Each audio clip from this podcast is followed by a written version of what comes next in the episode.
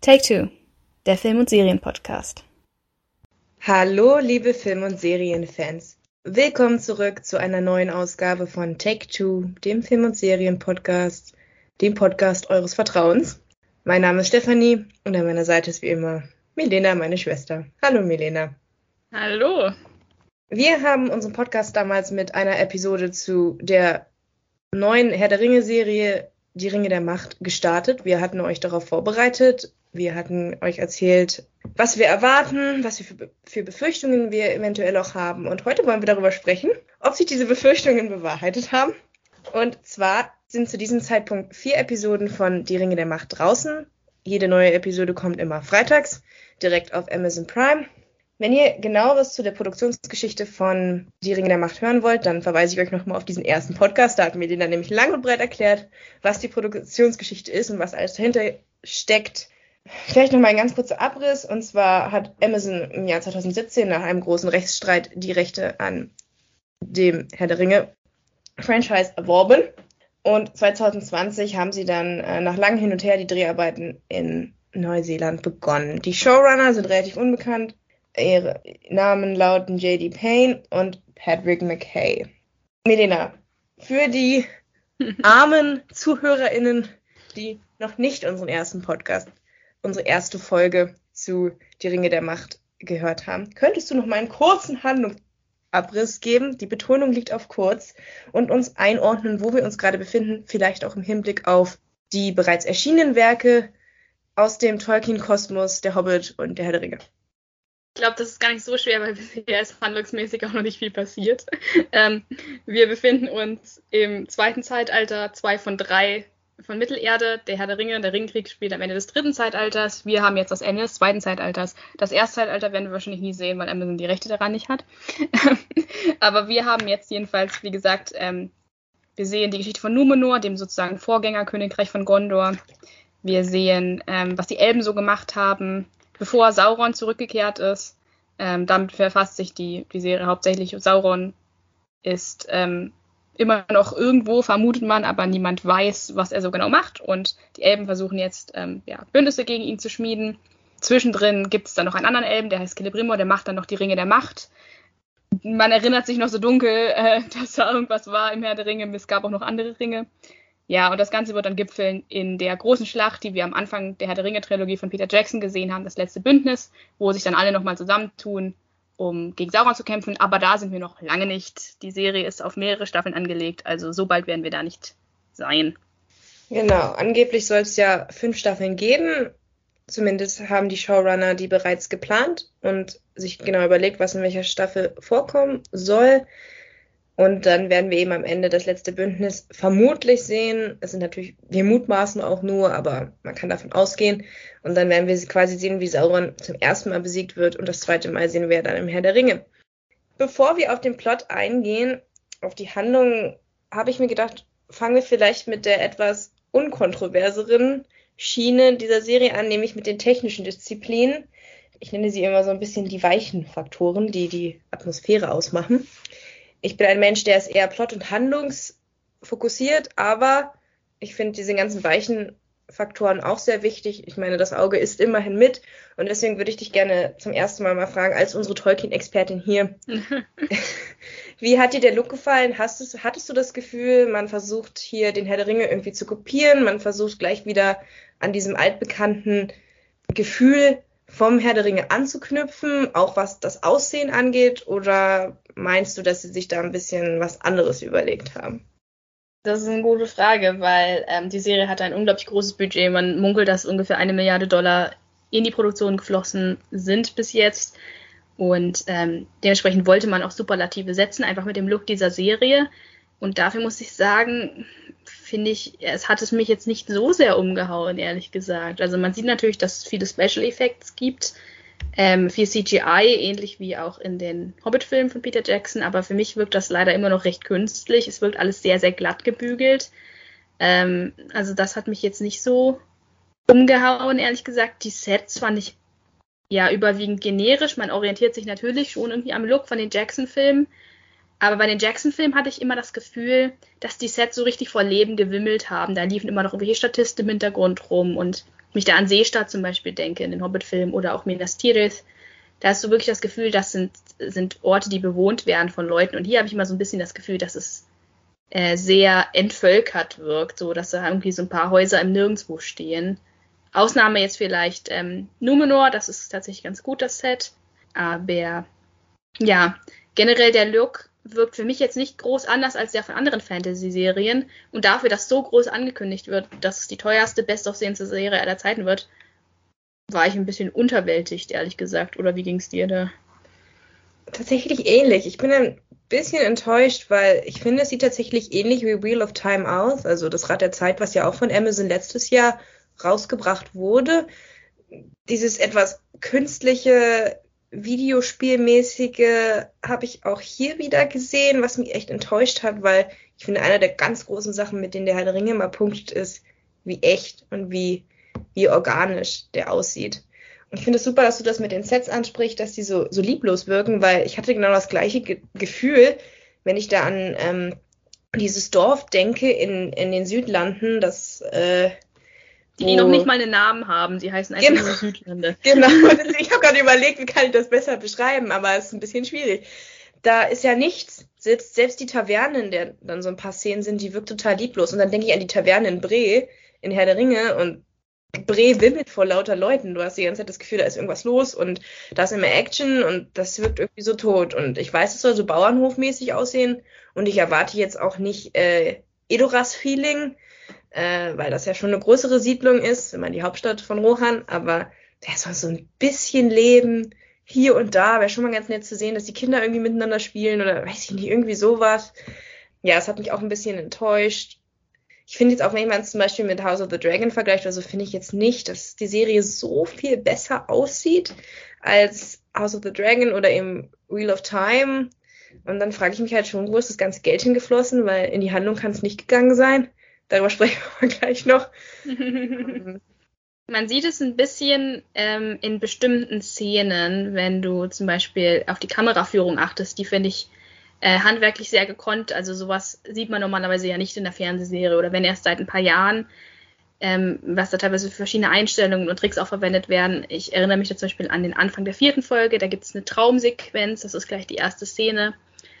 Und da, da fängt die Kamera zum Beispiel an einer Stelle einfach so die Figur von oben ein und du siehst das ganze Set, das sich so ausbreitet und dann siehst du wieder andere Aspekte. Also die Kameraführung finde ich interessant und durchaus auch gekonnt. Teilweise finde ich sie stilistisch nicht ganz passend zu den Szenen, aber du siehst auf jeden Fall an in solchen Sachen die hohe Qualität, natürlich auch die, die hohe Auflösung, äh, gerade auch ähm, was so die digitalen Effekte und so angeht. Aber das Wort lieblos, was du verwendet hast, das finde ich, gehört auch irgendwie noch so ein bisschen dazu. Man sieht halt durchaus die technischen Fähigkeiten, aber sie scheinen nicht so wirklich wiss zu wissen, was sie damit anfangen sollen, weil im Grunde sind die Sets und die Story ja sehr simpel und dafür brauchst du eigentlich gar nicht so eine Spezialeffekte. Ja, du siehst es dann halt an Numenor. Ich finde, was hast du auch schon gesagt, Numenor sieht ganz gut aus und da mag ich es auch, dass so es ein bisschen aussieht wie Minas Tirith. Also du siehst, kannst daran schon erkennen, dass äh, die Leute, die heute in Numenor leben, später äh, Minas Tirith bauen und bewohnen werden. Trotzdem ist es nicht ganz das Gleiche. Das hat mir ganz gut gefallen. Du siehst dann auch die Statuen zum Beispiel. Genau, das waren so ein paar nette Details für den Buchleser, der eben weiß, wo sich das Ganze hin, hinbewegen wird. Aber ansonsten hat mich da wirklich jetzt nichts überzeugt. Ich habe die ganze Zeit das Gefühl, es ist so eine Art Filter drauf. Das habe ich auch bei anderen Serien, zum Beispiel wenn ich Grey's Anatomy schaue, dann ist da immer so ein grauer Filter drüber, der halt dieses Krankenhaus-Feeling rüberbringen soll. Und bei, ähm, ja, bei Die Ringe der Macht ist es so dieser typische Amazon-Filter, der eben auch über äh, das Rad der Zeit gelegt wurde, der so ein bisschen quietschig bunt sein soll, aber der dadurch auf mich extrem unecht wirkt. Und ja, ich, ich, ich habe noch gesagt, ich war irgendwie begeistert so in den Trailern, weil ich den Look eigentlich ganz gut fand. Weil ich halt gesagt hatte, oh Gott, Neuseeland, so schöne Wiesen, die Flüsse. Und man sieht auch ein bisschen was von Neuseeland, aber ich habe das Gefühl, es ist immer irgendwie die gleiche Ecke. Dass es irgendwie immer der gleiche hm. Hügel ist, dass sie immer über das gleiche irgendwie rüberlaufen. Und mir fehlt dann auch so, ich weiß nicht, wie es dir da geht, aber mir fehlt dann auch so der Unterschied, also zwischen den Südlanden jetzt oder wenn El Elrond halt zu den Zwergen läuft, gut, Moria sieht dann ein bisschen anders aus, aber ich weiß nicht, es sieht für mich irgendwie alles sehr einheitlich ja, und ähnlich aus. Moria ist ja dann auch wieder Computer, also das ist ja. Ja, ja, ähm, aber so äh, auch wieder was anderes. Diese Hügellandschaft davor, das kann auch die sein, wo Arondir rumhängt. Also ganz ehrlich. Ja, das finde ich halt wirklich, also das ist das Set, was ich am schlechtesten finde, ehrlich gesagt, dieses Ostirith da, wo, wo Arondir rumhängt, das finde ich halt äh, echt extrem, äh, ja, langweilig. Und, also die Südlanden darüber. Ja, genau, die Südlanden. Und ähm, bei, bei Peter Jacksons Herr der Ringe äh, Trilogie gab es durchaus auch immer so ein paar künstlerische Shots, wo einfach nur so die Landschaft eingefangen wurde, einfach nur ein Sonnenaufgang zum Beispiel gezeigt wurde oder einfach, einfach ein Bild, ähm, wo, wo gar keine Spuren drin waren die Leuchtfeuer ist auch ein schönes Beispiel, wobei das auch computeranimiert ist. Aber da sieht man auch die, neuseeländischen Alpen, glaube ich. Und die, ähm, ich glaube, die, die Leuchtfeuer sind dann da drauf ähm, sozusagen eingefügt worden. Aber jedenfalls hast du viele Shots in, ähm, in der Jackson-Trilogie, die einfach nur die Welt einfangen, wo die Welt wirklich im Vordergrund steht und nicht die Charaktere. Ähm, und das fehlt mir hier so ein bisschen. Also, ja, du musst das Gefühl haben, dass die Welt atmet. Genau. Und das hat sie irgendwie leider nicht. Ähm, wie würdest du sagen, spiegelt sich das bei den Kostümen wieder? Hast du da das Gefühl, dass da ein bisschen mehr Detailliebe reingesteckt wurde? Also ich muss sagen, was mir positiv aufgefallen ist, ich finde die Orks sehen mega aus. Ich freue mich extrem über die Masken. Ich finde es auch ziemlich cool, dass sie die ganze Zeit irgendwelche Mäntel tragen, um sich vor der Sonne zu schützen. Ähm, ja, irgendwie müssen auch Orks äh, durch die Welt spazieren. Äh, das hat mir ganz gut gefallen. Ansonsten ist mir jetzt nicht so viel Interessantes bei den Kostümen aufgefallen. Wir haben darüber schon in House of the Dragon geredet, in, dem, in der Folge. Ähm, und ja, auch hier sieht man irgendwie den Trend dazu, dass man halt nichts Neues irgendwie Fantasy-kleidungsmäßig wagt. Das ist irgendwie immer der, derselbe Matsch. ja, also ich, ich kann kurz sagen, dass ich ähm, die Hoffnung habe, dass wir in der Serie noch mehr von der Ork-Kultur sehen, weil ich das schön finde, dass wir hier mal was aus Sicht der Orks gezeigt wurde. Das ist eine durchaus eine Lücke, die wir haben in Tolkien-Adaptionen, dass noch nie wirklich ja, die Orks ein bisschen komplexer gezeichnet wurden. Ich hoffe, dass wir noch mehr Ork-Kultur kriegen. Deswegen ähm, schön, dass das auch mal gezeigt wird, dass Orks kein Sonnenlicht vertragen. Aber was die Kostüme angeht, außer den Orks bin ich leider äh, extrem enttäuscht. Also es, im Internet kursieren so schreckliche Bilder, wo man sieht, dass die Schauspieler zum Teil einfach nur bedruckte T-Shirts haben. Was? und die dann unter wo, wo das denn? Muss ich dir mal zeigen, den Link. Also es gibt ein, ein Kostüm, glaube ich, aus Numenor, wo man sieht, dass der eine Figur einfach nur einen Panzer trägt und darunter ist nochmal ein T-Shirt mit dem gleichen Muster drauf gedruckt. Das sieht halt richtig billig aus. und auch sonst finde ich die Kostüme extrem befremdlich. Also du hast diese Haarfüße, das sind sowas wie Proto-Hobbits. Ähm, Proto-Hobbits. Ja, es sind halt noch keine richtigen Hobbits, also sozusagen ihre Vorgänger. Die laufen rum wie Straßenkinder aus einer Dickens-Verfilmung. Oder ähm, Irgendjemand hat im Internet geschrieben, dass die Elben in Lindon, wo ähm, Galadriel und Gilgalad leben, äh, alle aussehen, als äh, hätten sie römische Bürgerkronen auf, weil sie diese, diesen Blätterkranz da tragen und dann laufen sie auch noch in so weißen Togas rum. Das kann ich jetzt nicht mehr nicht sehen, seit ich das gelesen habe. Erwarte ich nur noch, dass sie den Streitwagen rausholen.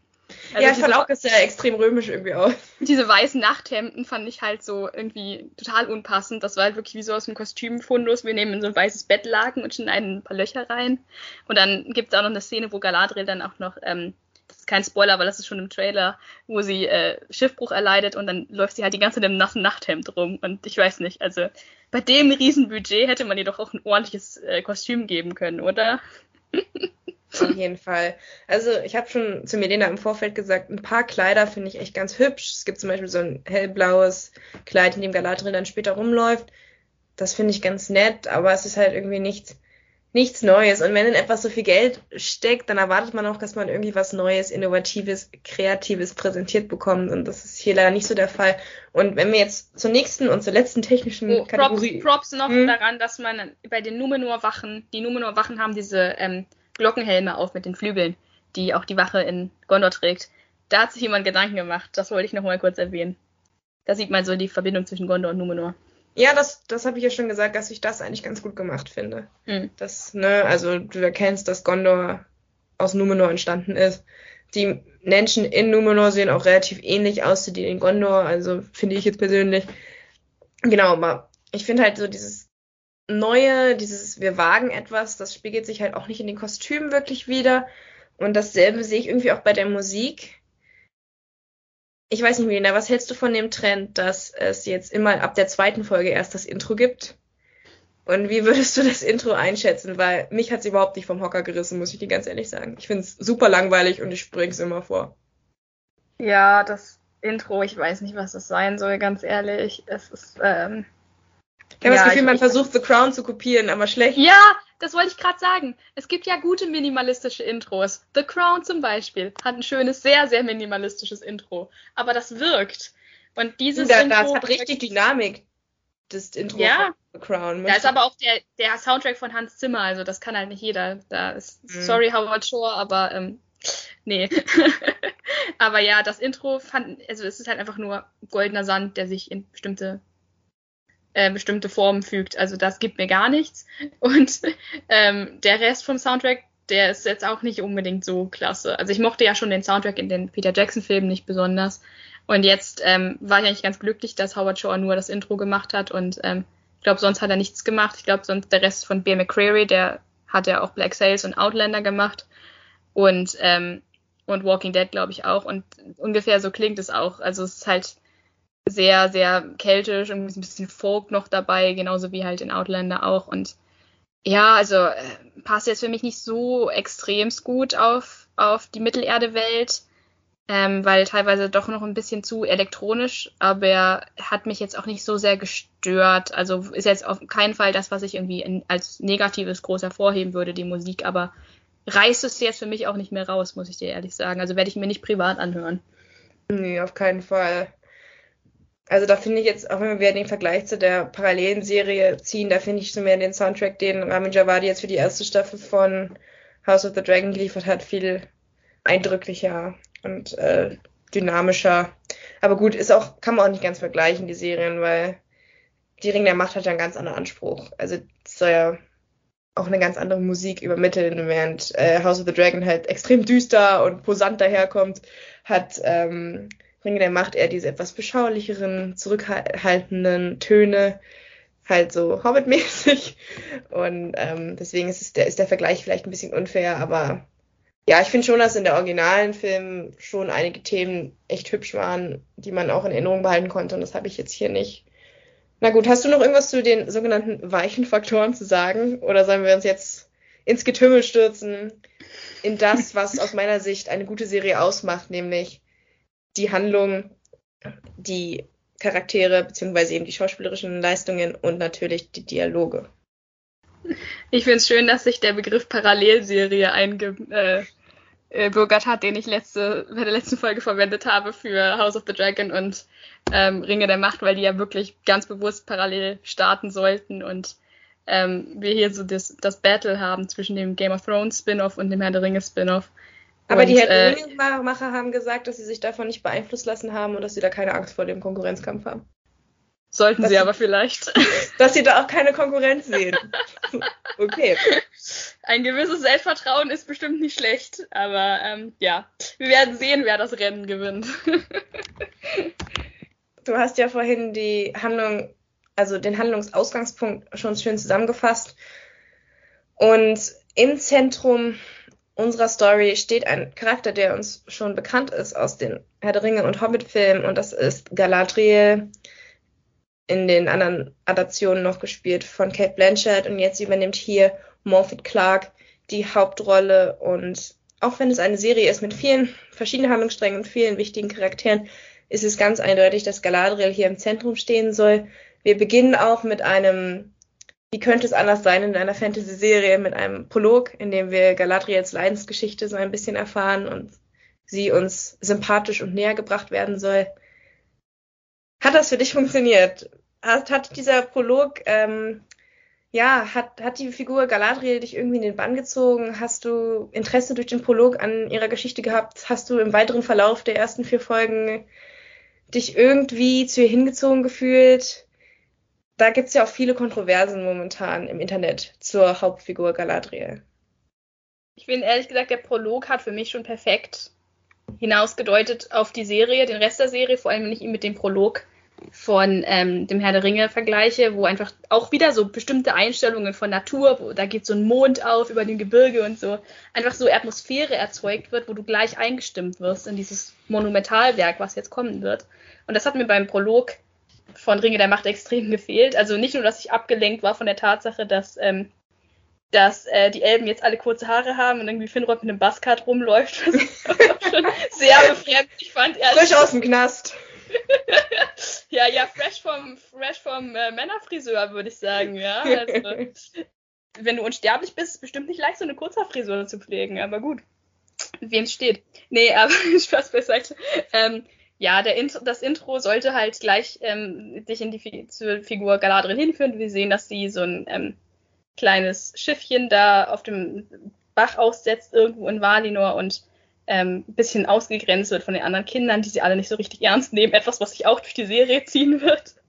Und ihr großer Bruder Finrod, ein Charakter, der tatsächlich aus dem Silmarillion ist, an dem sie die Rechte allerdings nicht hatten, deswegen spielt er auch keine Rolle mehr. Der hält dann so eine philosophische Rede über ja, die, die, den Mut, den du haben musst, um gegen den Strom zu schwimmen und weiterzumachen und redet dann wieder über, über Steine, die nach unten gucken und Schiffe, die nach oben gucken. Und ich, ich fand's, ich fand den Dialog, also wir werden nachher noch über die Dialoge reden, aber ich fand es ehrlich gesagt da schon richtig schlecht. da hab ich schon, so, hab schon wirklich so zusammengezuckt und dachte mir so, um Gottes Willen, was kommt jetzt? Ja, ich fand, ich fand ganz schön noch im Prolog die Zusammenfassung von ähm, den Geschehnissen des ersten Zeitalters, an dem sie, wie gesagt, die Rechte nicht haben, weswegen sie es ein bisschen verfremden mussten und so, aber man erkennt ja noch, was es sein sollte. Also wahrscheinlich ist das das meiste, was ich jemals vom Silmarillion zu sehen bekommen werde und damit, ich jetzt, also sie haben ein paar Sachen aus dem Kontext gerissen, die mit dem Buch irgendwie nichts zu tun hatten, aber an sich fand ich es jetzt okay, so. Aber ja, ich weiß nicht, wie hat das Intro denn auf dich, wie hat der Prolog auf dich gewirkt? Naja, du sollst ja sofort mit Galadriel in dieser Szene mitfiebern. Du sollst sofort für sie rooten, weil ihr selbstgebautes Schiff, was sie da über den Fluss segeln lassen möchte, wird dann zerstört. Und ja, es hat für mich nicht funktioniert. Es hat mich nicht interessiert, was mit ihrem Schiff passiert. Und es hat mich auch nicht interessiert, was Finrod jetzt dazu zu sagen hat. Und ja, dadurch, dass dann auch so durch Silmarillion gehetzt wurde, habe ich als jemand, der Silmarillion nur einmal gelesen hat, überhaupt nicht verstanden, was jetzt gerade alles erklärt wird. Ich weiß nicht, wie es, wie es jemandem gegangen ist, der davon überhaupt keine Ahnung hat. Also noch nie irgendwie was vom ersten Zeitalter gehört hat und was darin passiert ist. Wir erfahren dann, erfahren wir überhaupt, wie Finrod überhaupt stirbt? Nee. Weiß auch niemand so richtig. Also das wird dann auch richtig schnell, richtig unwichtig. Ja, und ich muss auch sagen, generell, jetzt sehen wir Galadriel auf ihrem Art Rachefeldzug, weil das ist ja ihre Motivation, dass ihr Bruder gestorben ist im Kampf gegen das Böse und sie glaubt eben, dass das Böse in Form von Sauron noch weiter existiert und deswegen muss sie jetzt dagegen ankämpfen, damit der Tod ihres Bruders nicht umsonst war. So habe ich zumindest ihre Motivation gedeutet. Man weiß nicht so wirklich, was ihre Motivation ist, weil sie hat immer den gleichen Gesichtsausdruck und sie spricht auch nie jemandem wirklich über ihre Gefühle, nur dass sie halt schlecht behandelt wurde und das geht einem extrem auf die Nerven. ähm, ja, man merkt schon, ich kann mich für die Figur von Galadriel nicht wirklich erwerben, weswegen mein Lieblingsmoment in dieser Serie bisher war der Moment in der ersten Folge, wo all ihre Leute desertieren ja. und sie zurückgelassen wird. Weil ich mir dachte, ja, bitte, folgt dieser, diesem wahnsinnigen Lunatic nicht die ganze Zeit. Macht euer eigenes Ding. Ähm, genau, das war so mein Lieblingsmoment, weil sie mir echt schon nach den ersten zehn Minuten auf die auf die Nerven ging schon alleine die Art und Weise, wie sie, wie sie redet. Also das soll jetzt auch keine Kritik an Morph Clark sein. Ich weiß, sie versucht halt hier äh, die Art und Weise, wie Kate Blanchett redet, irgendwie nachzumachen. Aber für mich funktioniert es irgendwie nicht. Und ihre Dialoge, dazu kommen gleich noch, sind halt auch extrem hohl einfach. sollen so ein bisschen pseudo-deep sein, sie sind aber nicht tief. Ja, deswegen also die Figur Galadriel für mich als Hauptfigur funktioniert überhaupt nicht. Ich finde alle anderen Charaktere besser als sie. Ich möchte dazu sagen, der Hauptcharakter hat es immer schwer. Also ich glaube, es gibt nicht viele Leute, die den Hauptcharakter eines Franchises als ihren Lieblingscharakter nennen würden. Also wenn du jetzt bei Harry Potter fragst, dann würden vermutlich nicht viele Harry Potter als ihre Lieblingsperson benennen. Auch gut, Luke Skywalker ist beliebt, aber am Anfang hatte Luke gegenüber Han und Leia auch ziemlich schwer. Er ist jetzt halt eher beliebt, weil er weil er und Mark Hamill so einen Kultstatus entwickelt haben. Also der Hauptcharakter hat es immer schwer, weil er halt auf Krampf extrem nett und relatable gemacht werden soll. Und das finde halt, ist halt nicht so spannend. Aber ich finde, in dem Fall hat es leider überhaupt nicht funktioniert. Sie geht mir halt einfach nur auf die Nerven. Und finde ich sehr schade, weil ich es eigentlich gut fand, dass es mal eine Frau als Hauptperson gibt, weil gerade die Gefährten ja weiblich relativ unterbesetzt sind. Um kann, man, kann man so sagen, ja. Ja, Galadriel ist, soll halt wieder so ein typisches Action-Girl sein. Wir hatten die Diskussion schon bei House of the Dragon, ähm, dass es anscheinend, wenn die Serienautoren sind nun auch zwei Männer in dem Fall, wenn die an eine starke Frau denken, dann denken sie immer an eine Kriegerin mit Schwert. Ja, Galadriel ist aber als Figur in den Büchern viel mehr als nur eine Kriegerin mit Schwert, sondern sie ist eine Fürstin, sie regiert ihr eigenes Königreich zusammen mit ihrem Mann und sie ist eine, eine Mutter. Familie. Sie ist eine Mutter, sie ist eine Ehefrau, sie ist aber trotzdem auch eine Fürstin und eine mächtige Person, die respektiert wird. Davon sehe ich hier gar nichts. Es ist schwer für den Hauptcharakter zu routen, der die ganze Zeit runtergemacht wird von allen anderen, und zwar aus völlig verständlichen Gründen. Sie führt seit tausenden Jahren einen Rachefeldzug, wo alle anderen einfach nur in Frieden leben wollen und einfach keine Lust mehr haben, sich mit ihrer Paranoia zu beschäftigen. Und ähm, ja, mein Bruder ist vor 2000 Jahren gestorben. Ist ein bisschen schlechtes Argument, wenn man weiß, dass in diesem Krieg, über den sie geredet haben, ja nicht nur ihr Bruder, sondern so gut wie alle Leute gestorben sind. Ich meine, Elrons Vater ist auch weg. Über Gegalas Eltern redet auch keiner. Und die sind halt, die ganzen, die ganze Generation in der Galadriel ist halt ihre Eltern verloren und ihre Geschwister. Aber keiner von denen rennt rum und sucht krampfhaft nach Sauron. Also ich kann verstehen, dass ihre Leute keine Lust haben, ähm, mit ihr gegen irgendwelche Trolle zu kämpfen. Trotzdem sollst du aber als Zuschauer immer auf Galadriels Seite sein. Und wenn die Leute sie irgendwie belächeln und sie so trotzig, so Teenager-mäßig dagegen argumentiert, dass sie recht hat, sollst du immer denken, ja, okay, Galadriel hat recht, Galadriel ist auf dem richtigen Weg, auch wenn wir bisher von Sauron noch nichts gesehen haben. Und das macht es sehr schwer, halt Galadriel als Charakter ernst zu nehmen und sympathisch zu finden, weil sie, also de facto fehlten ihr halt so ein paar menschlichere Eigenschaften. Sie ist halt wirklich nur eine Mary Sue, die extrem mächtig ist und immer recht hat. Ich habe kein Problem mit Charakteren, die darauf beharren, dass sie immer recht haben. Aber wenn es so offensichtlich ist, dass sie nicht recht haben, dann ist es mir wichtig, gerade bei Frauencharakteren, weil ich habe das Gefühl, dass oft gerade dieser Charakterzug bei Frauencharakteren benutzt. Gerade dann ist es mir wichtig, dass die Serie mir zeigt, nein, sie hatte nicht recht und dass der Charakter irgendwann mal zu der Einsicht kommt, dass er hier ein bisschen zu große Ansprüche hat. Aber wie du ja schon gesagt hast, das ist nicht der Fall. Wir sollen ja mit Galadriel mitfiebern und wir sollen auf ihrer Seite sein und wir sollen uns ins Fäustchen lachen und denken, mein Gott, sind die anderen alle dumm, warum hört niemand auf Galadriel? Das funktioniert halt leider überhaupt nicht.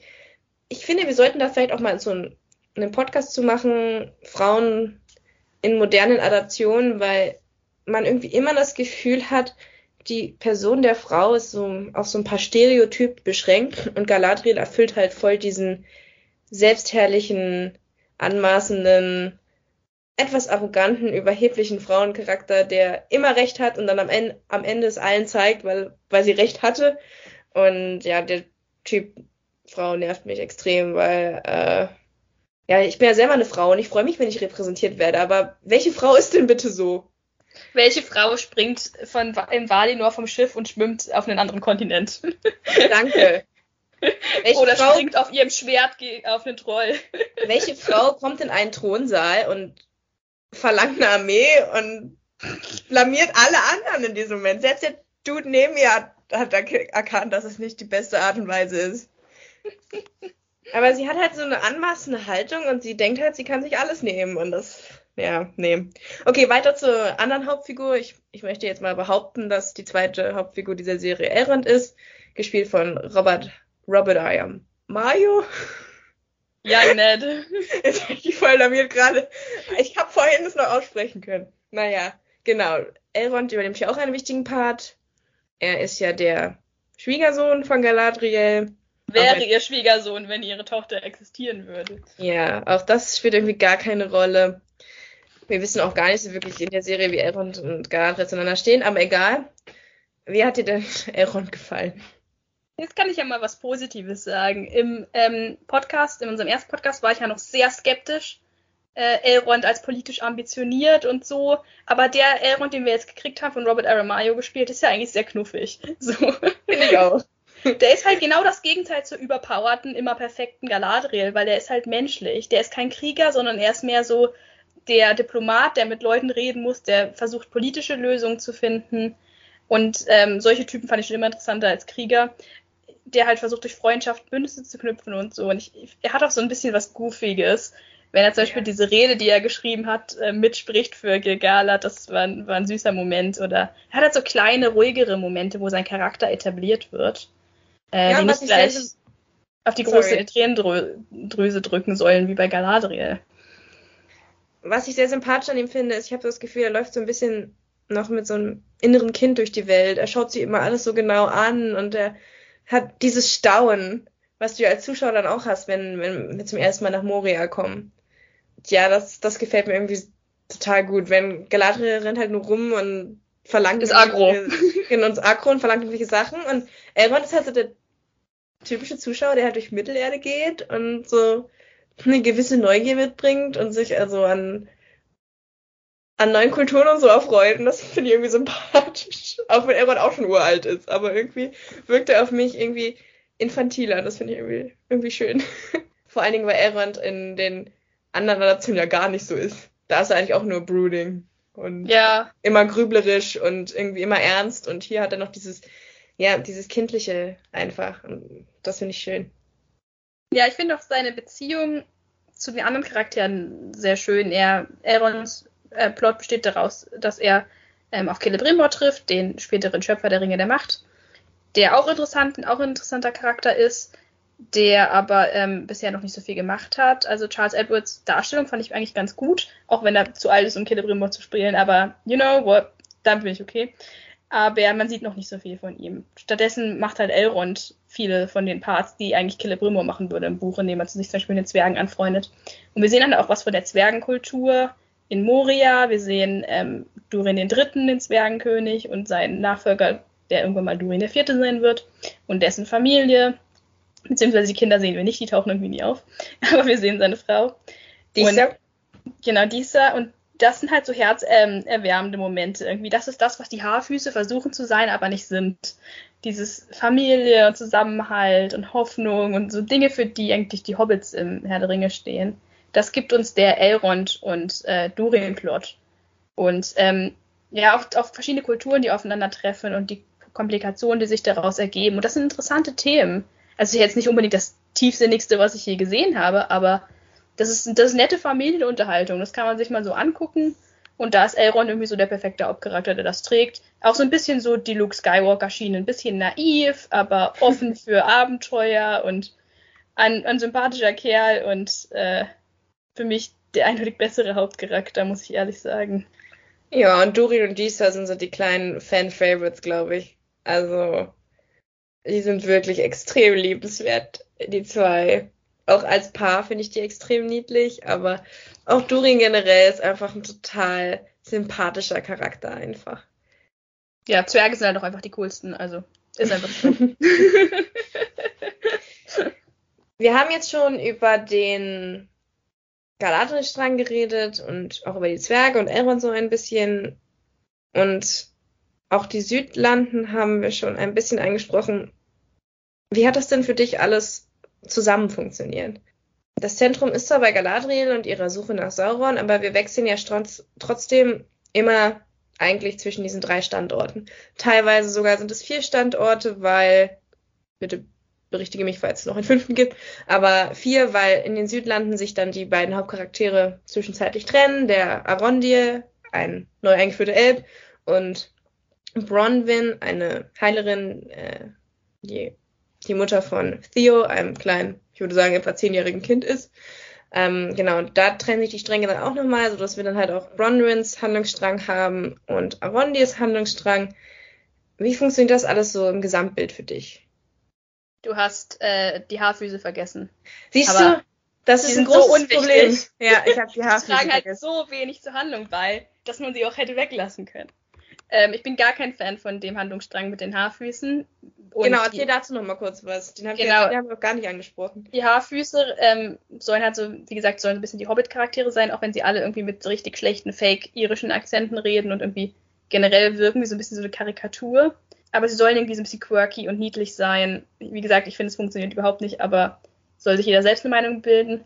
Und die finden dann einen mysteriösen Fremden, der ähm, unter merkwürdigen Umständen bei ihnen landet. Und äh, da gibt es auch schon einige Fantheorien, wer das sein könnte. ich bin mir ziemlich sicher, dass es Gandalf ist.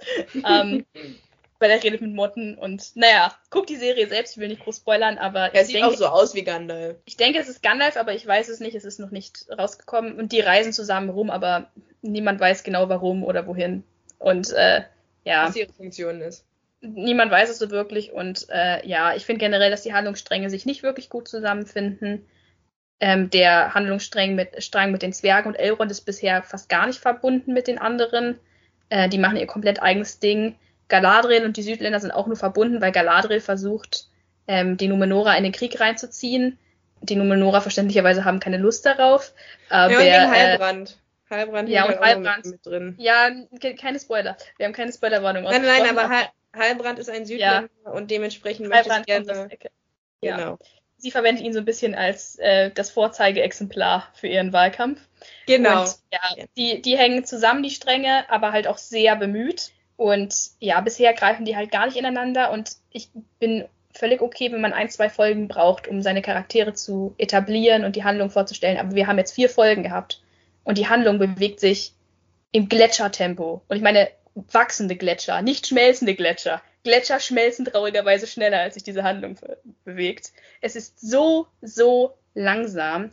Und ich habe das Gefühl, dass wir am Ende dieser acht Folgen ähm, der einen Staffel praktisch uns noch nicht wirklich von der Stelle bewegt haben werden. Ich glaube auch, die acht, ersten acht Folgen sind alles Einführungen. Und das, es plätschert so dermaßen vor sich hin.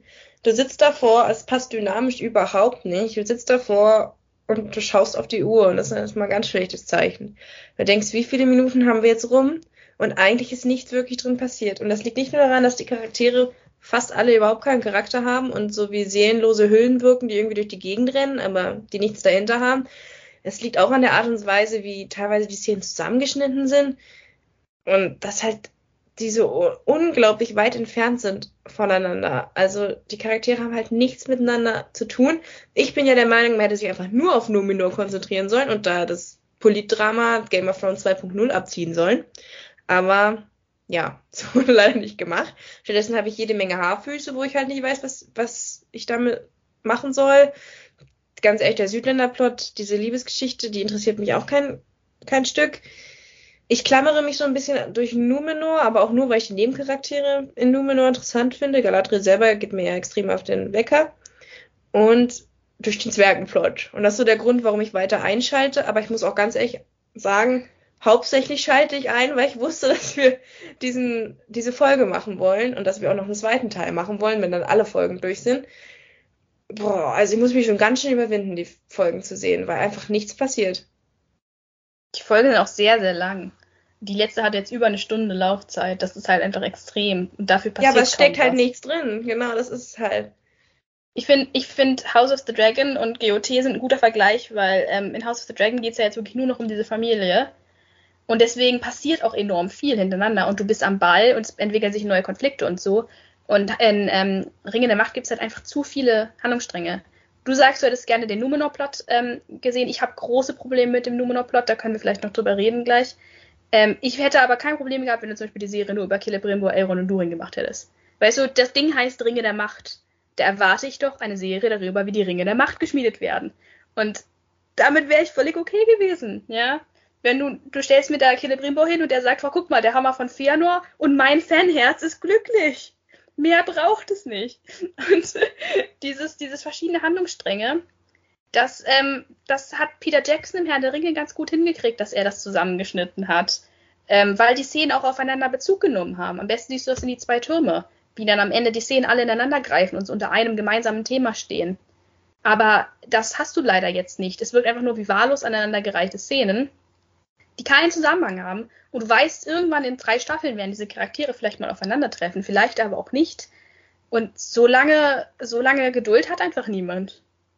Ja, Peter Jackson war darin so gut, weil er eben eine Vorlage hatte. Und das bringt mich zu einer Frage, die ich Und, mir vorüberlegt und weil er, habe. sorry, und weil er ähm, in die Gefährten die Gruppe erstmal zusammengezeigt hat und sie dann getrennt hat. Das ist Ja. nämlich ein wichtiger Punkt. Punkt. Die Aber- Charaktere kennen sich ja gar nicht. Genau, ich frage mich halt, wie originell kann so eine Geschichte sein, die einerseits eine Adaption sein will, aber gleichzeitig keine Adaption ist, weil es ja praktisch überhaupt keine Vorlage gibt. Es ist vielleicht äh, zu kompliziert die Frage gestellt, aber man kann sich ja eigentlich auf nichts verlassen, man kann sich auf nichts beziehen. Dementsprechend wird viel dazu erfunden. Es ist ja mehr oder weniger alles so ein bisschen zusammengeklaubt aus so, so ein paar Sachen, die Tolkien halt irgendwann mal festgelegt hat. Alles ist sehr vage, anstatt dass man sich halt auf eine Sache davon bezieht und die dann meinetwegen auch gut ausbaut und sich da auch für einen guten Drehbuchautor und einen guten Dialogschreiber, wobei es macht ja meistens der Drehbuchautor, manchmal sind sie auch so zweit, aber genau, einen guten Fachmann holen und der bringt mir dann nur die Ringe oder eben, also die, die Zwergenstory oder eben die Numenor-Story. Ich meine, heutzutage leben wir doch in diesem, diesem, dieser Welt des, der vielen Spin-offs. Warum versucht man jetzt so eine gigantische Serie zu machen, anstatt diese kleinen Spin-offs, jeder mit seiner eigenen Geschichte? Funktioniert für mich überhaupt nicht. Man versucht hier dieses gigantische Film- und Serienevent zu zaubern, aber es krankt leider in allen Ecken.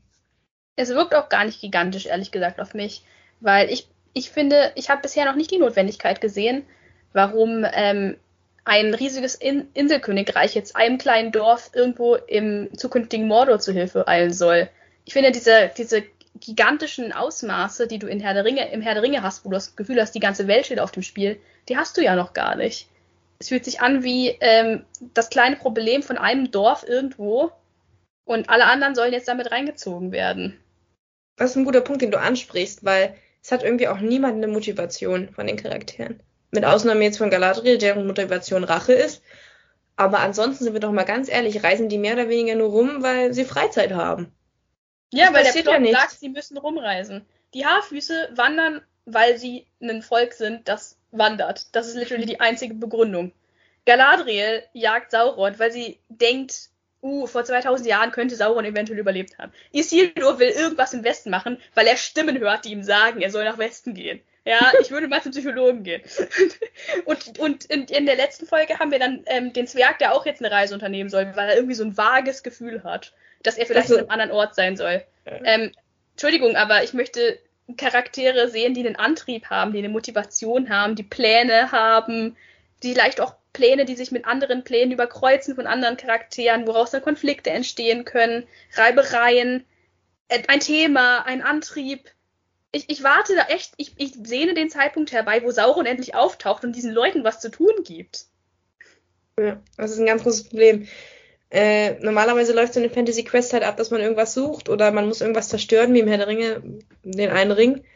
Aber hier haben die Leute halt überhaupt, es steht nichts auf dem Spiel so richtig, außer jetzt vielleicht in den Südländern, aber das interessiert einen halt auch nicht wirklich, weil man halt überhaupt nicht an den Charakteren hängt. Es steht nichts auf dem Spiel, es gibt keinen gemeinsamen Bösewicht, der irgendwie die Agenda für alle sein könnte und die ganzen anderen Charaktere hinter einem Banner verbindet. Ja, es wirkt alles so wahllos zusammengewürfelt und ja, nee. Jetzt sag mal noch mal einen Satz zu Numenor, bevor wir auf das Hauptproblem, ja. das sind die Dialoge eingehen. Ja, du hattest ja auch gesagt, ähm, du hattest ja die Frage gestellt, ob überhaupt eine Tolkien-Adaption funktionieren kann unter diesen Bedingungen, weil es ja so wenig äh, Grundmaterial gibt. Und ich finde, Numenor ist das beste Beispiel dafür, warum es hätte funktionieren können, aber nicht funktioniert. Ich habe mir, äh, ja, das ist, das ist das Thema, unter dem dieser, dieser Podcast steht. Hätte funktionieren können, tut es aber nicht. Ähm, ich habe mir fest vorgenommen vor diesem Podcast, dass ich nicht das machen möchte, ähm, was ich im letzten Podcast gemacht habe und immer darauf rumreiten möchte, was alles jetzt buchuntreu ist und wo sie sich davon unterscheiden, weil die Serie soll ja letzten Endes ein eigenes Produkt sein. Und in House of the Dragon haben sie ja auch äh, Sachen ge geändert. Und da habe ich ja auch noch gesagt, solange mir das logisch verkauft wird und die Serie daraus einen Mehrwert zieht, habe ich gar kein Problem damit, wenn sie die Story ändern. Nur bei äh, Numenor sieht man ganz gut, dass sie die Story komplett willkürlich geändert haben, ohne einen Plan zu haben. Also ich kann ja kurz, kurz sagen, im Buch ist es so, und da haben wir tatsächlich auch eine Vorlage, denn dazu gibt es ein ja, sehr, sehr langes Kapitel im Silmarillion. Da, da gibt es eine Abhandlung die Storys abstehen. Dieses ja. Jahr kommt auch noch ein, ein Buch dazu raus, der Fall, äh, der Fall von Numenor wird veröffentlicht. Das ist bestimmt 300, 400 Seiten lang. Da kannst du die ganze Story lesen. Also die gibt es. Ja, und die ganze Familiengeschichte gibt's auch. Also deswegen, ich sage, es wäre prädestiniert gewesen für so einen GOT-Ansatz, weil du hast die ganze numenorische Story von Elros zu Miriel, heißt sie ja jetzt. Absolut. Teilweise ausgeschrieben mit Dialogen und allem. Das hätte man adaptieren können. Und die, die Story, die sie sich jetzt rausgegriffen haben, ist halt die von der Königin Miriel. Die haben wir auch schon gesehen. Eigentlich ist es so, dass Miriels Vater, der König, stirbt und sie und ihr Cousin, die beide ungefähr gleich alt sind, ihr Cousin ist ein bisschen jünger, streiten sich dann um den Thron. Miriel ist eigentlich die Erbin als einziges Kind des Königs, aber Pharason, der Cousin, krallt sich dann halt den Thron, zwingt seine Cousine, ihn zu heiraten. Sie wenden sich gegeneinander, zwei verschiedene Parteien in Numenor. Es wäre eigentlich voll das interessante Drama gewesen. Du hättest da so ein bisschen, äh, keine Ahnung, House of the Dragon draus machen können. So zwei Parteien, die gegeneinander streiten und sich um den Thron zanken. Ähm, stattdessen hast du aber in Ringe der Macht etwas, was ich komplett überhaupt nicht wiedererkenne. Ich, ich, wenn du mir nicht sagen würdest, das ist Numenor, ich, ich hätte es nicht wiedererkannt. Der König ist noch am Leben, die Königin ist aber trotzdem schon Königin, die sich jetzt halt um ihren alten König kümmert, aber überhaupt nicht mehr die politischen Ansichten vertritt, die sie im Buch vertreten hat, sondern jetzt auch Anti-Elben-Politik macht. Denn das war der Streitpunkt, warum Pharason den Thron wollte, weil er nämlich gegen Elben war und sie war pro Elben. Und stattdessen hast du Pharason jetzt als viel, viel älteren Charakter, der auch nicht mehr ihr Cousin ist, sondern einfach irgendjemand. Und jetzt das Beste ist, dass er auch noch der Kanzler ist, als ob wir noch nicht schon genug klassische böse Kanzlerfiguren in der Fantasy gesehen haben. Also, wenn du mir schon den Charakter zeigst, sagst, das ist Chancellor so und so, da weiß ich doch schon, dass der böse ist. Hallo, hat hier keiner Star Wars gesehen, oder wie? es ist ja wirklich, es ist wirklich im Prinzip der, der Theoden Eowyn Grima Plot aufgewärmt in schlecht. Und warum? Damit, damit Pharason jetzt plötzlich alt ist und ähm, noch einen Sohn haben kann, der in den Büchern natürlich auch nicht existiert, weil da ist er ja mit Miriel verheiratet. Und der Sohn kann sich dann in die Tochter von, von Elendil verlieben. Und dann haben wir noch eine schöne Romeo und Julia Liebesgeschichte, weil das ja auch so gar nicht ausgelutscht ist, wenn die Tochter vom Guten mit dem Sohn von Bösen zusammenkommt. Das haben wir auch noch nie gesehen. Und sorry, aber ich finde es positiv, dass da ein neuer weiblicher Charakter ge für geschaffen wurde, aber der weibliche Charakter scheint bisher auch nur der Love Interest zu sein. Also ich sehe da mein Punkt ist, ich sehe den Mehrwert nicht. Ich sehe nicht, warum man das Ausgangsmaterial ja disrespektieren sollte, um eine Story damit stattdessen zu erzählen, die objektiv betrachtet zumindest nicht besser ist, wenn nicht sogar deutlich schlechter. Und das erschließt sich mir einfach nicht. Sie haben noch, ich könnte noch so viele andere Beispiele bringen, wo sie das Ausgangsmaterial missachtet haben, um ihre eigene Vision zu machen. Nur sehe ich leider nicht, warum weil daraus ist kein interessanter Plot entstanden, daraus sind keine interessanten Charaktere entstanden. Es ist einfach nur, sag ich mal, simpler gemacht worden, als ob die Originalstory zu komplex gewesen wäre. Ich verstehe auch ich nicht, find, warum es abgeändert wurde, gar nicht.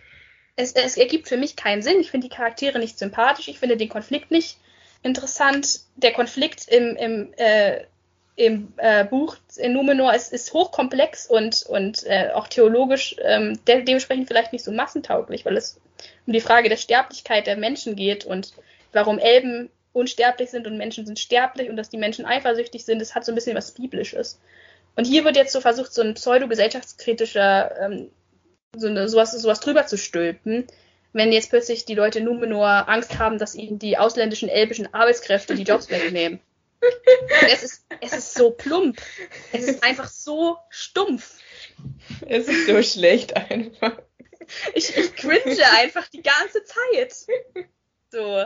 Und ich sehe einfach nicht, warum sie die gute Story, die Tolkien geschrieben haben, äh, genommen haben und dann das draus gemacht haben. Weißt du, dann macht doch eure eigene Sache. Dann sagt doch nicht, das ist eine Tolkien-Adaption, wenn ihr eine komplett andere Handlung macht dann, dann denkt euch selbst was aus. Aber so enttäuscht ihr die Tolkien-Fans, die erwartet haben, das Buch zu sehen. Und so enttäuscht ihr auch jede andere Person, denn die neue Handlung ist leider schlecht. also bis jetzt, nach vier Folgen kann man ja noch nicht, das, äh, sollte man noch nicht das Kind mit dem Badewasser ausschütten.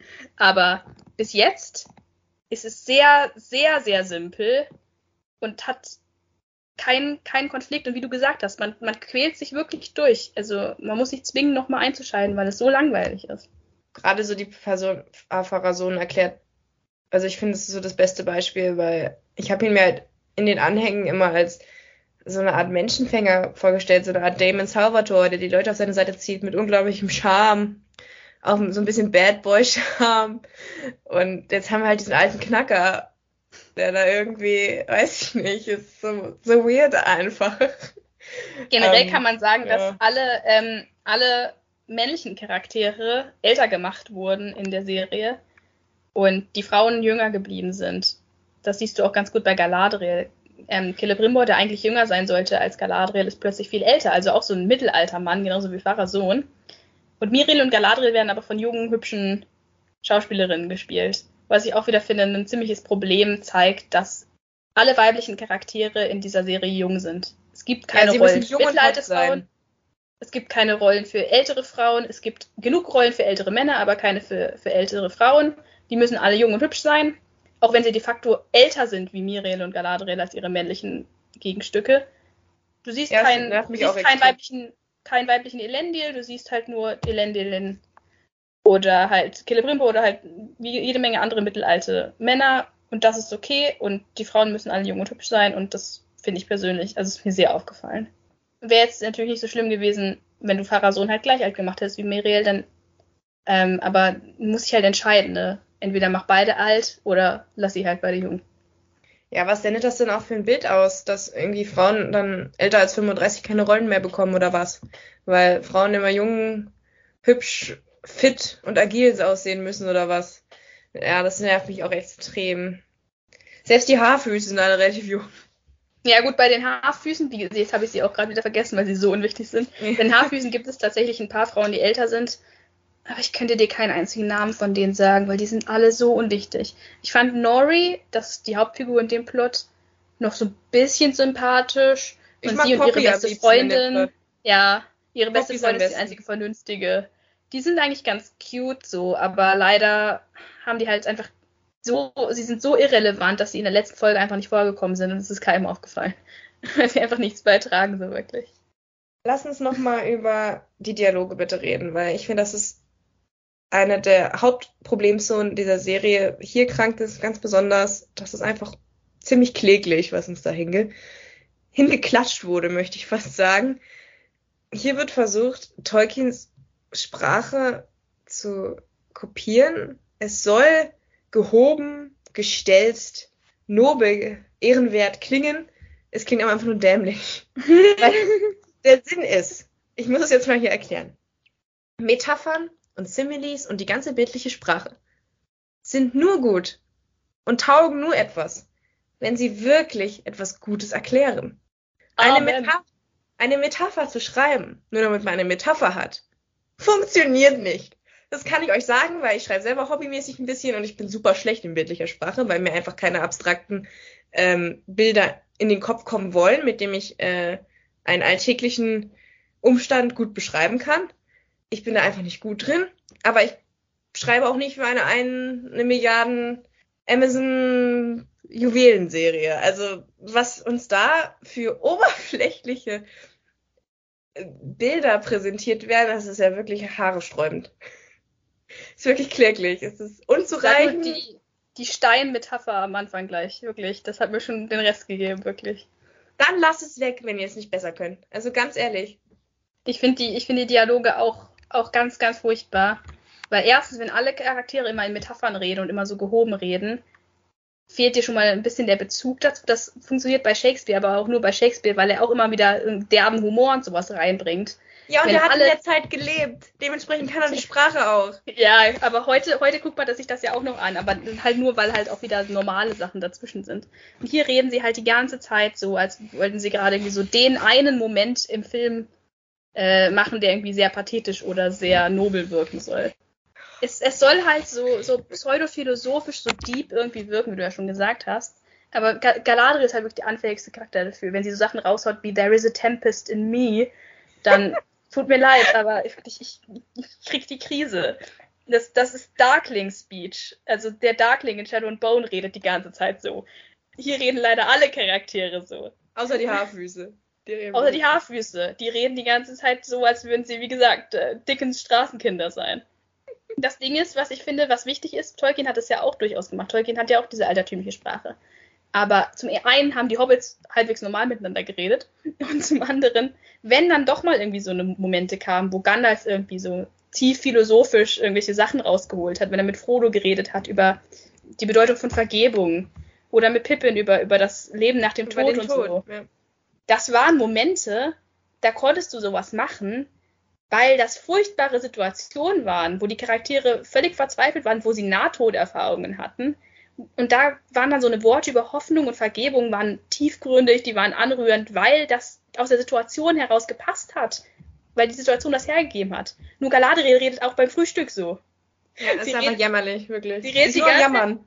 Dieses pathetische Gelaber ohne einen Grund. Und deswegen nimmt auch, glaube ich, niemand ihren Charakter so wirklich ernst.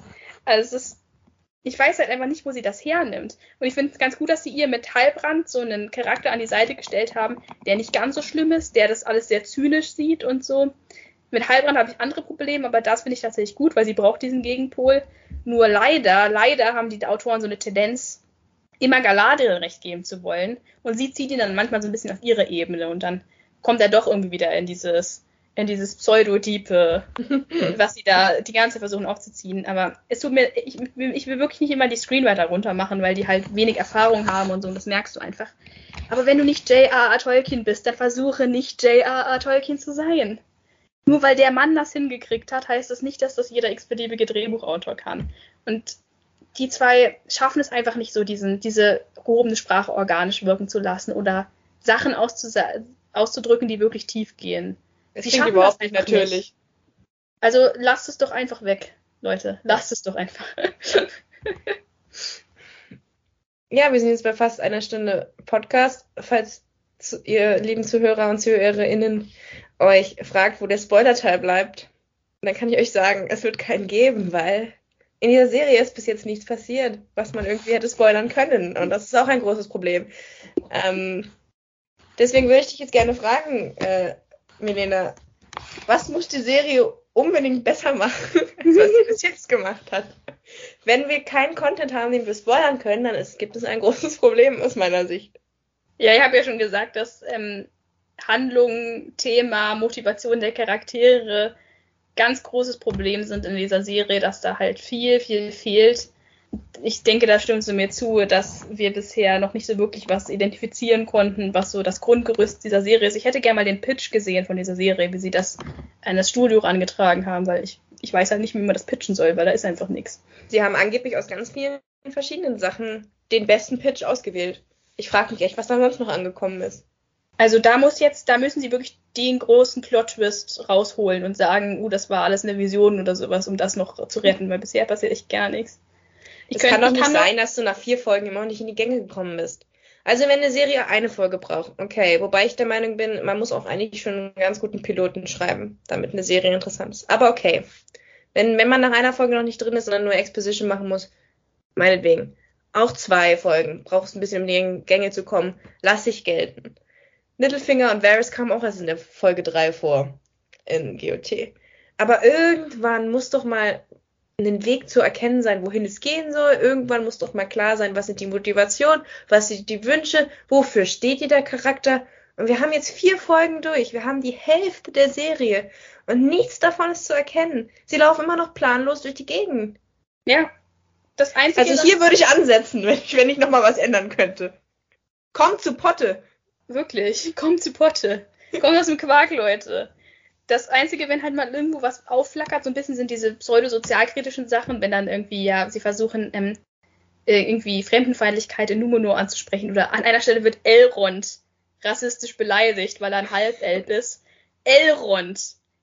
Elrond stammt von 50 verschiedenen Königslinien diverser Völker ab, ist der Nummer 1 Thronanwärter der, der Elben und hat das blaueste Blut von allen Charakteren dieser ganzen Serie, vielleicht mit Ausnahme von Galadriel.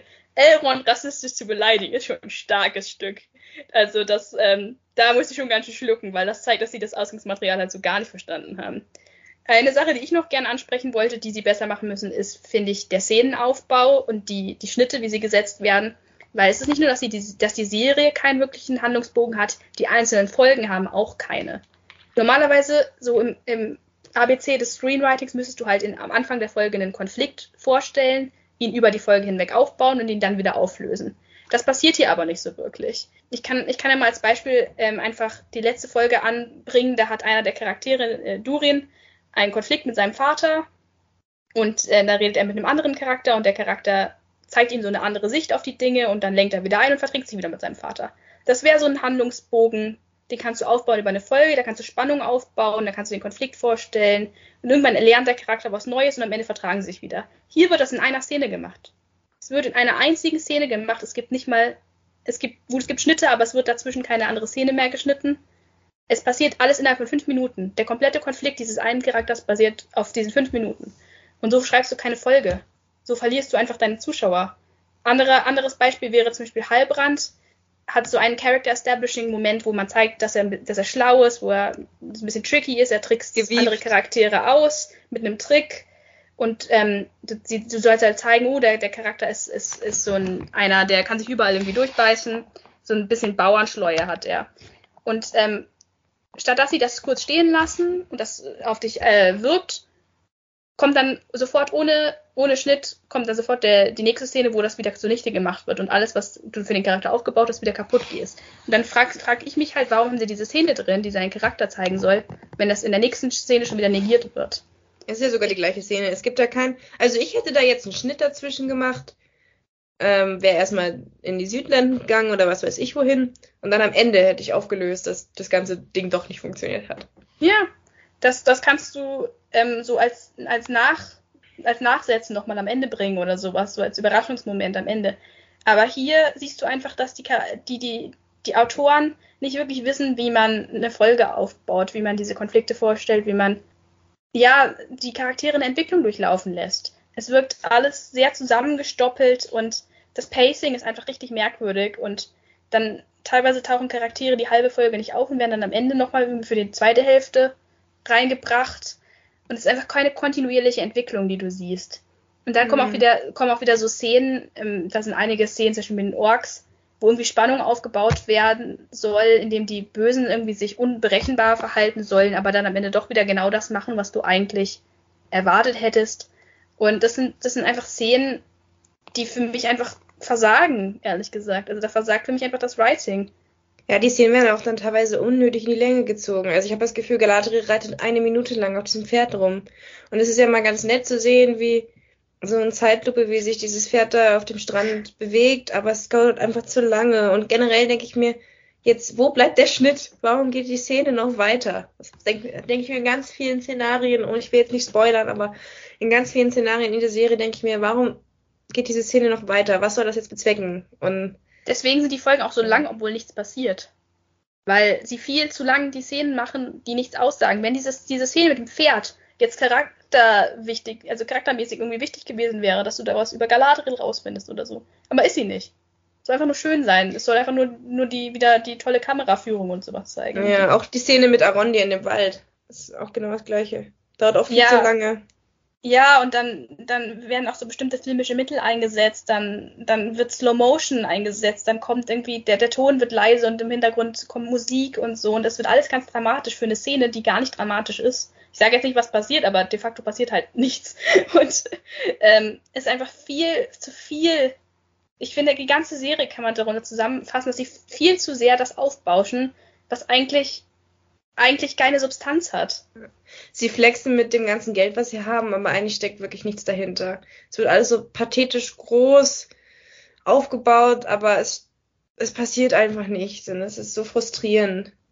Ja, es ist so, so eine Verschwendung einfach von, von dem Geld. Weißt du, warum, warum haben sie dann nicht was Kleineres gemacht, aber gut so? Das haben wir ja schon gesagt, aber sie hätten sich halt erstmal eine gute Handlung überlegen sollen, bevor ja. sie da so viel Geld reinstecken. Also ich bin wirklich sehr enttäuscht. Ich hatte schon niedrige Erwartungen. Ich habe auch, bin auch wirklich nicht rangegangen und habe gesagt, oh, ich muss jetzt eins zu eins das Buch sehen oder so. Das, das ist mir nicht wichtig. Aber ähm, ich sehe halt einfach nichts, was mich irgendwie dazu bringen wird, hier einzuschalten. Es hat für mich einfach überhaupt keinen Mehrwert, dieses, diese Serie. Und ich möchte jetzt hier auch mal erwähnen, dass wir die Serie nicht bashen, weil sie irgendwie äh, diverses Casting hat oder weil wir es nicht mögen, wenn, weil wir sexistisch sind und es nicht mögen, wenn starke Frauen in der Hauptrolle sind. Das hat nichts damit zu tun, dass wir deswegen die Serie nicht mögen. Wir kritisieren sie dafür, dass sie einen schlechten Plot hat. Und eine Serie zeichnet sich nur mal dadurch aus, dass sie interessante, spannende Handlungsstränge hat, die man gerne weitergucken möchte. Und das hat die Serie bisher leider noch nicht geschafft. Ja, da sollte ich, also man sollte vielleicht noch mal kurz erwähnen, weil das gerade auch ein riesiges Thema ist im Fandom, dass halt einige der, der Schauspieler tatsächlich rassistisch beleidigt wurden, die in dieser Serie ähm, mitspielen. Ich finde es schlimm, weil wir dieses Thema jetzt schon so oft hatten in diesem Podcast, der noch nicht lange existiert. Und trotzdem müssen wir immer wieder ja. darüber reden, dass sich Fans einfach abgrundtief mies verhalten gegenüber den Schauspielern, weil sie irgendwie ein Problem haben, dass ein Schwarzer einen Elben spielt. Ich kann es halt, ich, ich kann das noch nie nachvollziehen und ich werde es auch nie nachvollziehen können. Aber nur um das nochmal in aller Klarheit zu sagen, Rassismus geht nicht. Das hat einfach nichts zu suchen im Fantasy-Genre und generell in der Gesellschaft nichts. Und ich verstehe nicht, wieso wieso wir diese Diskussion immer noch haben. Es ist für mich überhaupt kein Thema, welche Hautfarbe die Charaktere haben. Das ist nicht das, warum ich eine Serie gucke. Ich möchte, ich finde es gut, wenn, wenn ähm, Menschen verschiedene Hautfarben repräsentiert werden. Ich finde das super und ich habe absolut überhaupt kein Problem damit, dass der ähm, Aaron die dunkle Haut hat. Ich wünschte mir halt, sie hätten ihm einen besseren Charakter gegeben. Ich wünschte, sein Charakter würde mehr machen und, und hätte eine gute, gute Charakterentwicklung oder so. Gleiches Aber gilt der- eben für Galadriel als weibliche Ja, Hauptfigur. ich habe auch kein Problem damit, dass Galadriel eine Frau ist. So. Ich, möchte, ich möchte gute POC und gute weibliche Charaktere sehen. Ich finde, damit ist ihnen nicht wirklich ein Gefallen getan, wenn das die Repräsentation ist. Aber ja, das mit dem, dem Argument von wegen Elben sind weiß, das ist kompletter Quatsch. Weil erstens gibt es auch im, im Herr der Ringe ganz viele Charaktere, die äh, keine helle Haut haben. Und, und andererseits ist, ist es auch nicht schlimm, das zu ändern für eine Adaption. Also letzten Endes ist es immer eine Interpretation. Kein Schauspieler wird 100%ig so aussehen, wie im Buch beschrieben. Da müssten alle Elben über zwei Meter sein und die Nolde müssten alle leuchtende Augen haben. Also das ähm, kannst du sowieso nicht umsetzen. Deswegen habe ich da damit überhaupt kein Problem und ich wollte das nur nochmal in aller Klarheit sagen, dass ich das schrecklich finde, was passiert ist und dass ich ähm, das in keinster Form nachvollziehen kann. Ich finde die Serie auch nicht gut, aber das ist noch eine der Sachen, die ich gut an der Serie finde und die ich finde lange fällig waren in der Tolkien-Adaption, dass wir eben nicht nur weise Schauspieler haben. das ist eine der wenigen positiven Sachen, die ich vorbringen kann für die Serie und weswegen ich sie auch verteidige. Ich kann hier nur wieder meinen Jack Lloyd Rant bringen aus dem Star Wars Prequel Podcast.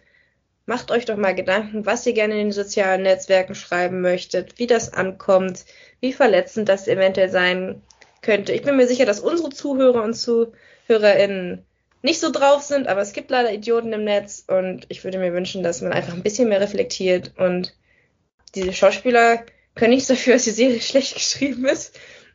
Ähm, und sie sollten auch nicht dafür eingefeindet werden, nur weil sie eine andere Hautfarbe haben oder weiblich sind oder was weiß ich. Ähm, das ist, ja, da, da bleibt mir die Spucke weg, wenn ich, wenn ich solche miesen Kommentare dann lese und höre, dass sich alte Herr der Ringe-Schauspieler solidarisieren müssen mit, mit diesen Schauspielern. Ist wirklich einfach nur traurig, in was für einer Welt wir teilweise leben. Und ich weiß, es sind nur einige Blöde. Die meisten sind ja wirklich vernünftig und so wie wir, würde ich jetzt mal behaupten, weil wir kritisieren ja auch die wichtigen Sachen. Ich will, ich will Ähm, mich jetzt nicht als Paragon irgendwie darstellen, aber ich finde, dass Rassismus nicht okay ist. Das ist jetzt keine These, die man irgendwie diskutieren muss. Ich finde, das ist so ein, so ein Konsens eigentlich. Sollte es das sein. Ja, ich ja danke, finde, dass man du kann es mal klargestellt hast. Man kann auch, ähm, weil du noch Morpheus Clark zum Beispiel angesprochen hast, man kann übrigens auch auf schlechtem Schauspiel, also man kann auch schlechtes Schauspiel kritisieren. Ich finde ihr Schauspiel leider wirklich nicht so gut, ohne irgendwie das auf das Aussehen oder das Geschlecht des Schauspielers zu beziehen. Ich finde, das muss, muss auch wichtig sein. Ähm, sie ist wahrscheinlich auch gar keine schlechte Schauspielerin. Es kann auch sein, dass die Regie einfach nicht gut, dass die ihr nichts gegeben hat. Das Drehbuch hat ihr auch nichts gegeben, seien wir mal ehrlich da, da kann man auch nicht so viel rausholen. Aber ich, ich wollte auch nochmal sagen, dass die schauspielerischen Leistungen in der Serie nicht super sind, dass das aber kein Grund ist, die Schauspieler anzufeinden, weil letzten Endes machen die auch nur ihren Job. Richtig. Ich glaube, dann, Ja. dann sind wir relativ am Ende, oder? Ja, ich würde dich gerne nochmal fragen zu deinem endgültigen Fazit und vor allen Dingen, weil ich ja gesagt hatte, wir wollen sagen, ob unsere Befürchtungen wahr wurden. Aus der ursprünglichen Folge, die wir dafür mal aufgezeichnet haben, aus dem März, glaube ich. Und zwar hast Anfang du da April. gesagt, Anfang April, okay. Und zwar hast du da gesagt, dass du Angst hast, dass es einerseits nicht innovativ genug ist und gleichzeitig äh, man sich dann auch wieder zu viel vom Original wegbewegt, also dass es dann weder innovativ noch originalgetreu ist und dass die Serie dann ja zwischen den Stühlen mehr oder weniger sitzt. Hat dich, hat, hast du das Gefühl, dass du recht hattest und dass sich deine Befürchtung bestätigt hat? Ja, schon so ein bisschen, oder? Also ich sehe leider wirklich nicht so viel Innovation. Ich, ich sehe aber auch nicht so das Bedürfnis, ähm, an der Adaption festzuhalten. Ich sehe halt, ich, ich finde die ganze Serie ist einfach extrem lieblos gemacht. Und ich habe nicht das Gefühl, dass sich da irgendjemand groß hingesetzt hat und sich Gedanken gemacht hat, wie können wir jetzt was Neues, Modernes, Kreatives schaffen, was gleichzeitig buchgetreu ist. Ich finde, ähm, weder den einen Ansatz noch den anderen Ansatz sehe ich wirklich die ähm, Autoren haben für mich unter Beweis gestellt, dass sie eigentlich gar kein Interesse haben an Tolkiens Werken und an seine, daran, seine Werke zu adaptieren, weil sie einfach alle Grundthemen von Tolkien weggelassen haben. So, alles, was Tolkien mit seiner Geschichte ausdrücken wollte, was ihm wichtig war, haben sie über Bord geworfen. Okay, kann man sagen, ja, dann um was Neues zu machen. Aber was Neues, Kreatives, Innovatives sehe ich hier leider auch nicht, sondern da kommen jetzt wieder diese ganz alten Stereotypen, wie dieses Romeo und Julia-Ding und so, was wir gleich in zwei Ausführungen haben.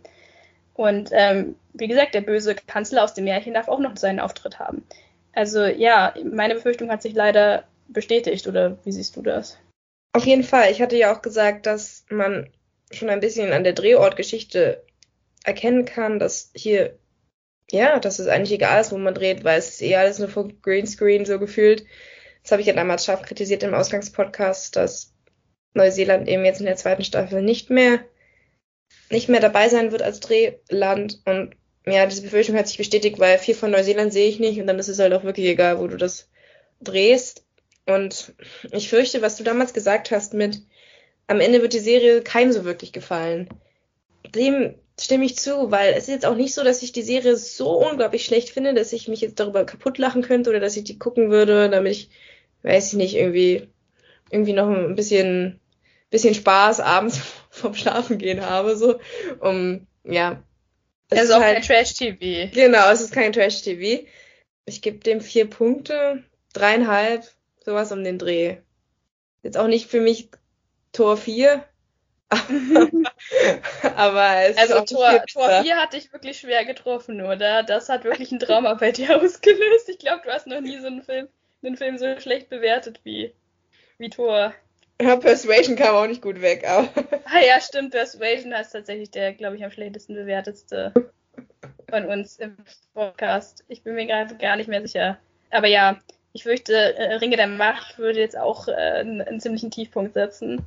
Ich, ich kann halt nur sagen, dass ich die Sachen, die ich schon bei Peter Jackson kritisiert habe, sich hier nochmal in 20-facher Ausführung wiederfinden. Es ist praktisch wie wenn jemand versucht hat, Jacksons Herr der Ringe-Trilogie zu kopieren, nur sehr, sehr schlecht. dementsprechend kann ich dem dann auch weder, weder irgendwie für Innovation noch für besondere Vorlagentreue irgendwas abgewinnen. Also eben, ich würde zwei Sterne geben. Und zwei Sterne. Äh, ein Stern, zwei Sterne und zwar einen davon nur für die Zwerge und für Elrond. die ist wirklich noch raus, rausreißen für mich und wo ich wirklich noch gerne zugucke. Mhm. Der, dann, dann kannst du den, den restlichen Stern noch irgendwie dafür, dass, dass die Serie ganz gut aussieht und, und ganz hübsch ist, einige Sachen, aber sonst kann ich dem echt gar nichts, gar nichts mehr abgewinnen. Und ich frage mich wirklich für mich so die Frage, die im die im Raum steht, ist wirklich, warum macht man eine Tolkien-Adaption? Wenn man kein Interesse daran hat, Tolkiens Ausgangsmaterial umzusetzen, wenn man kein Interesse hat an Tolkiens Botschaften, warum haben sie nicht einfach eine neue Serie gemacht? Das verstehe ich einfach nicht. So, ich, ich sehe, ich sehe einfach die, die Existenzberechtigung dieser Serie nicht. Und das ist eine wirklich traurige Sache. So, das über ein Filmprodukt zu sagen, das ist schon, das ist schon verdammt hart. Und es tut mir auch leid weil ich weiß, dass es viele Leute gibt, die diese Serie mögen und dass die Spaß mit der Serie haben. Und das wünsche ich diesen Leuten auch von Herzen, dass die ähm, Vergnügen daran finden. Aber für mich ist einfach ein Totalausfall gewesen. Da kann ich mich nur anschließen. Traurig aber wahr. So, und dann sind wir beim Ende dieses Podcasts, dieser Ausgabe von Take Two, dem Film- und Serien-Podcast.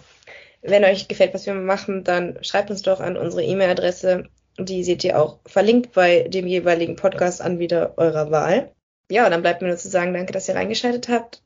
Genau, schreibt uns eure Meinung. Wieso ist Ringe der Macht eurer Meinung nach sehenswert? Und wir hören uns dann wieder bei der nächsten Ausgabe. Danke, Melina, dass du dir wieder Zeit genommen hast. Sorry für den Rant. nee, alles gut. Dafür bist du ja hier als Tolkien-Expertin.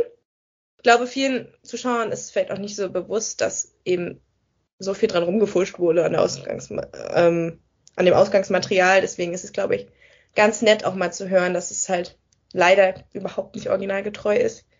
Bitte macht Tolkien keinen Vorwurf, er hat das nicht geschrieben. ist es jetzt wirklich sein Todestag?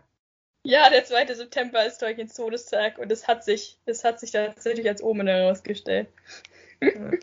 Alles klar. Dann bis zum nächsten Mal. Vielen Dank fürs Zuhören. Das war's schon wieder mit unserer aktuellen Folge. Take-Two ist ein Podcast, der über Acast vertrieben wird. Das Logo wurde mit der App Logopit Plus designt. Die Klappe im Intro und Outro stammt von der Website freesound.org.